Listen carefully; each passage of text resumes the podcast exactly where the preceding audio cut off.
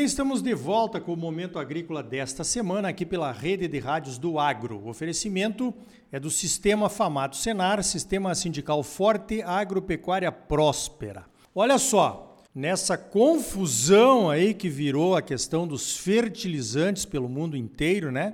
Tá todo mundo preocupado aí se vamos receber ou não os fertilizantes no Brasil, nos Estados Unidos, na Europa, enfim, todo mundo que depende de fertilizante importado está tentando achar outras formas de se abastecer.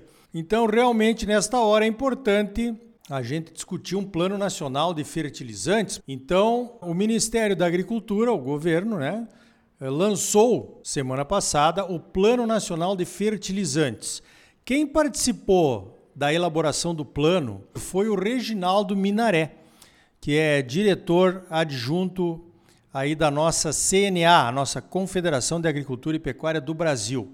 Minaré, como é que é esse plano? Ele vai atender os anseios do Brasil em se tornar autossuficiente na produção de fertilizantes?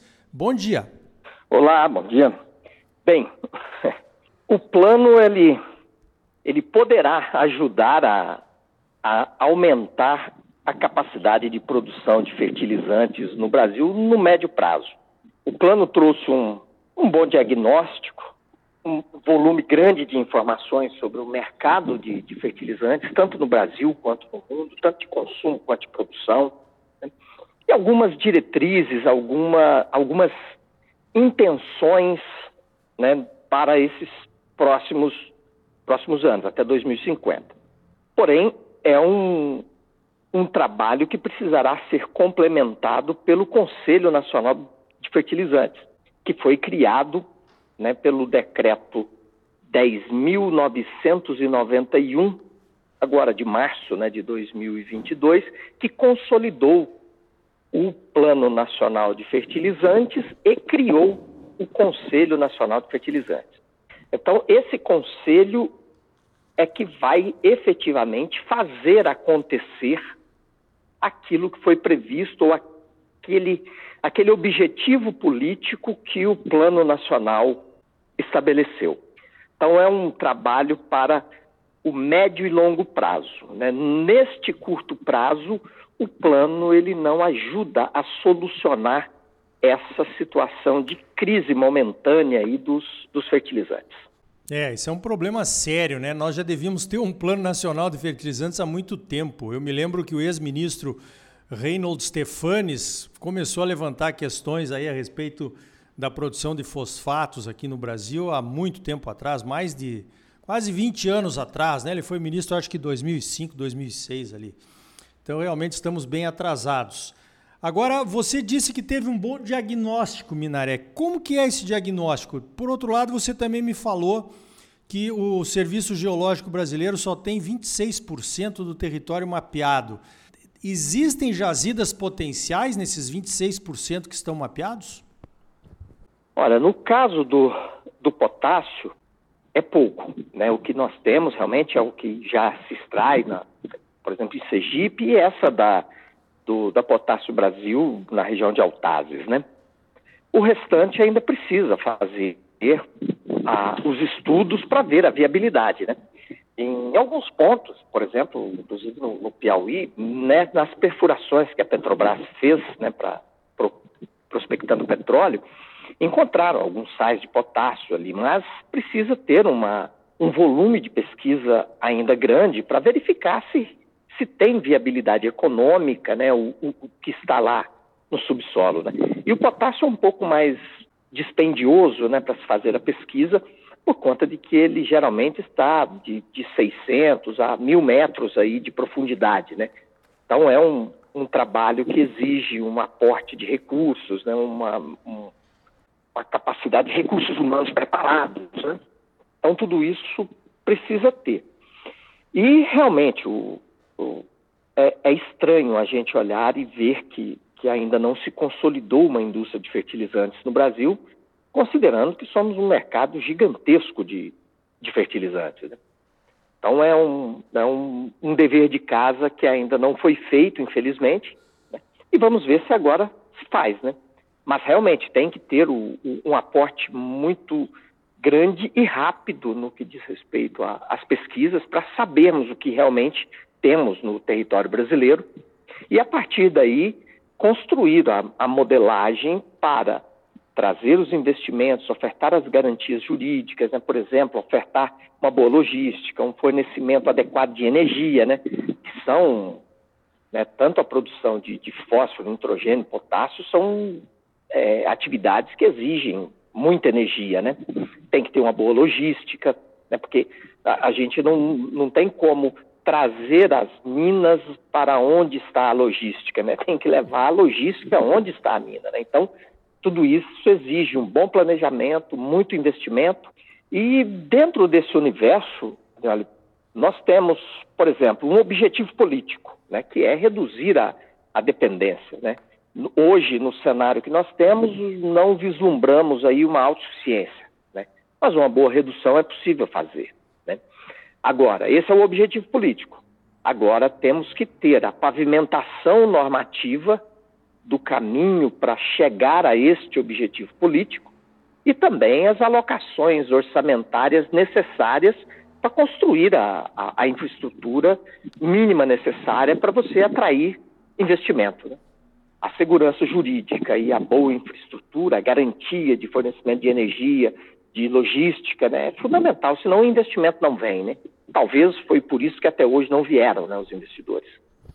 É, com certeza. Nesses planos nacionais, o governo tem que atuar mais como um facilitador né, de licenciamentos e, e, digamos assim, mostrando o que, que ele pode ajudar né, para desburocratizar os investimentos como você falou. Agora, nessa questão aí de Altazes que você mencionou, que tem gente falando aí que pode ser bastante promissor, essa empresa Potássio Brasil esteve reunida com a ministra lá na visita que ela fez para o Canadá e diz que só não investiu o dinheiro ainda porque o licenciamento foi suspenso pelo Ministério Público porque uma tribo indígena não foi ouvida, né? Isso aconteceu em 2016. Eles também disseram que no horizonte de três anos eles poderiam colocar a mina em funcionamento, que tem a logística de transporte ali pelo Rio Madeira, né? Que dizer, já tem as, as principais condicionantes, o investidor, a logística de transporte, está faltando o licenciamento. Essa poderia ser uma, uma primeira mina, digamos assim, a, atingida beneficamente por, pelo Plano Nacional de Fertilizantes, Minaré? Certamente o, o, a, a, publicação do plano, o início do trabalho do Confert, vai servir para jogar um pouco de luz nessas estruturas normativas que dificultam determinados trabalhos. Né? Por exemplo, essa mina lá, ela não está em terra indígena, ela está próxima à terra indígena. Né? O, o, o fato de ter, ter reserva indígena próximo né, não é impeditivo, né, mas tem que fazer as audiências com, com, com os indígenas né, dentro do que a estrutura normativa exige. Agora, você ouvir, você dialogar, não precisa demorar tanto tempo, né? Você pode fazer isso de uma forma mais objetiva, mais célere, né? E um ponto, Arioli, que é interessante, talvez o trabalho desse Conferte aí na, na, na, na busca de implementar esse plano nacional de fertilizantes que foi publicado, né, ele pode jogar um pouco de luz nessa questão da mineração, né? E principalmente trazer aí algumas diferenças, né? Por exemplo, entre o garimpo e uma mineração de, de produtos né, para, para a agricultura, né, no caso. Você, é muito diferente você fazer uma mina de, de, de potássio, né, que o trabalho vai ocorrer aí em grande medida no subsolo, a 600, 800 metros de profundidade, né, de uma atividade de garimpo, né, por exemplo, esse garimpo de ouro aí, né, no, no, quase que no varejo que a gente vê, né? Então, é, esse tipo de diferenciação é interessante, tanto para informar né, a opinião pública adequadamente, quanto para construir uma estrutura normativa mais interessante para atrair investimentos. Talvez uma proposta do Confert seria separar né, essa mineração de água, de produtos agrominerais aí, da do garimpo, né, dessa atividade de, de, de, de mineração de, de, pedras e metais preciosos. Né? Então seria interessante fazer esse tipo de diferenciação. Acredito que, o, que a produção de, de, de potássio em, em Altazes vai ganhar uma, um, uma nova dinâmica com o trabalho, do, principalmente desse Conselho Nacional de Fertilizantes. Muito bem, a gente espera que sim, né? Agora, Reginaldo Minaré, com essa sua visão e conhecimento privilegiados aí de Brasília, você colocou que o nosso Plano Nacional de Fertilizantes é coisa para médio e longo prazos. Quantos anos vai demorar para nós termos realmente um plano em funcionamento, na sua opinião? Olha, eu acredito que, que trabalhando esse, o, o conselho, né, trabalhando de forma bem objetiva e com empenho, né, ele poderá apresentar algumas propostas, principalmente de, de redução de burocracia no, até o final do ano que vem. Acredito que já teria como começar a ter impacto do trabalho. Agora, no que diz respeito a investimentos, né, a essas pesquisas do serviço geológico, né, da, do, do, início de investimento em, em, em, Minas, aí eu acredito que em torno de 5 a 7 anos é um cenário mais, mais realista para você ter realmente o início de uma mudança. Até no que diz respeito ao aproveitamento de, de novas reservas de gás que a Petrobras já identificou né, no, no litoral do, do, do, Rio de Janeiro e também de Sergipe. Né? Mas isso, acredito que antes de uns 5, 6 anos, não seria um cenário realista. Muito bem, eu conversei então com o Reginaldo Minaré, diretor técnico adjunto da CNA, nossa Confederação da Agricultura e Pecuária do Brasil, participou da elaboração do Plano Nacional de Fertilizantes. Minaré, parabéns pelo trabalho e obrigado pela tua participação aqui no Momento Agrícola. Eu agradeço a, a oportunidade e parabéns por abordar um tema que é atual e importante, Arioli.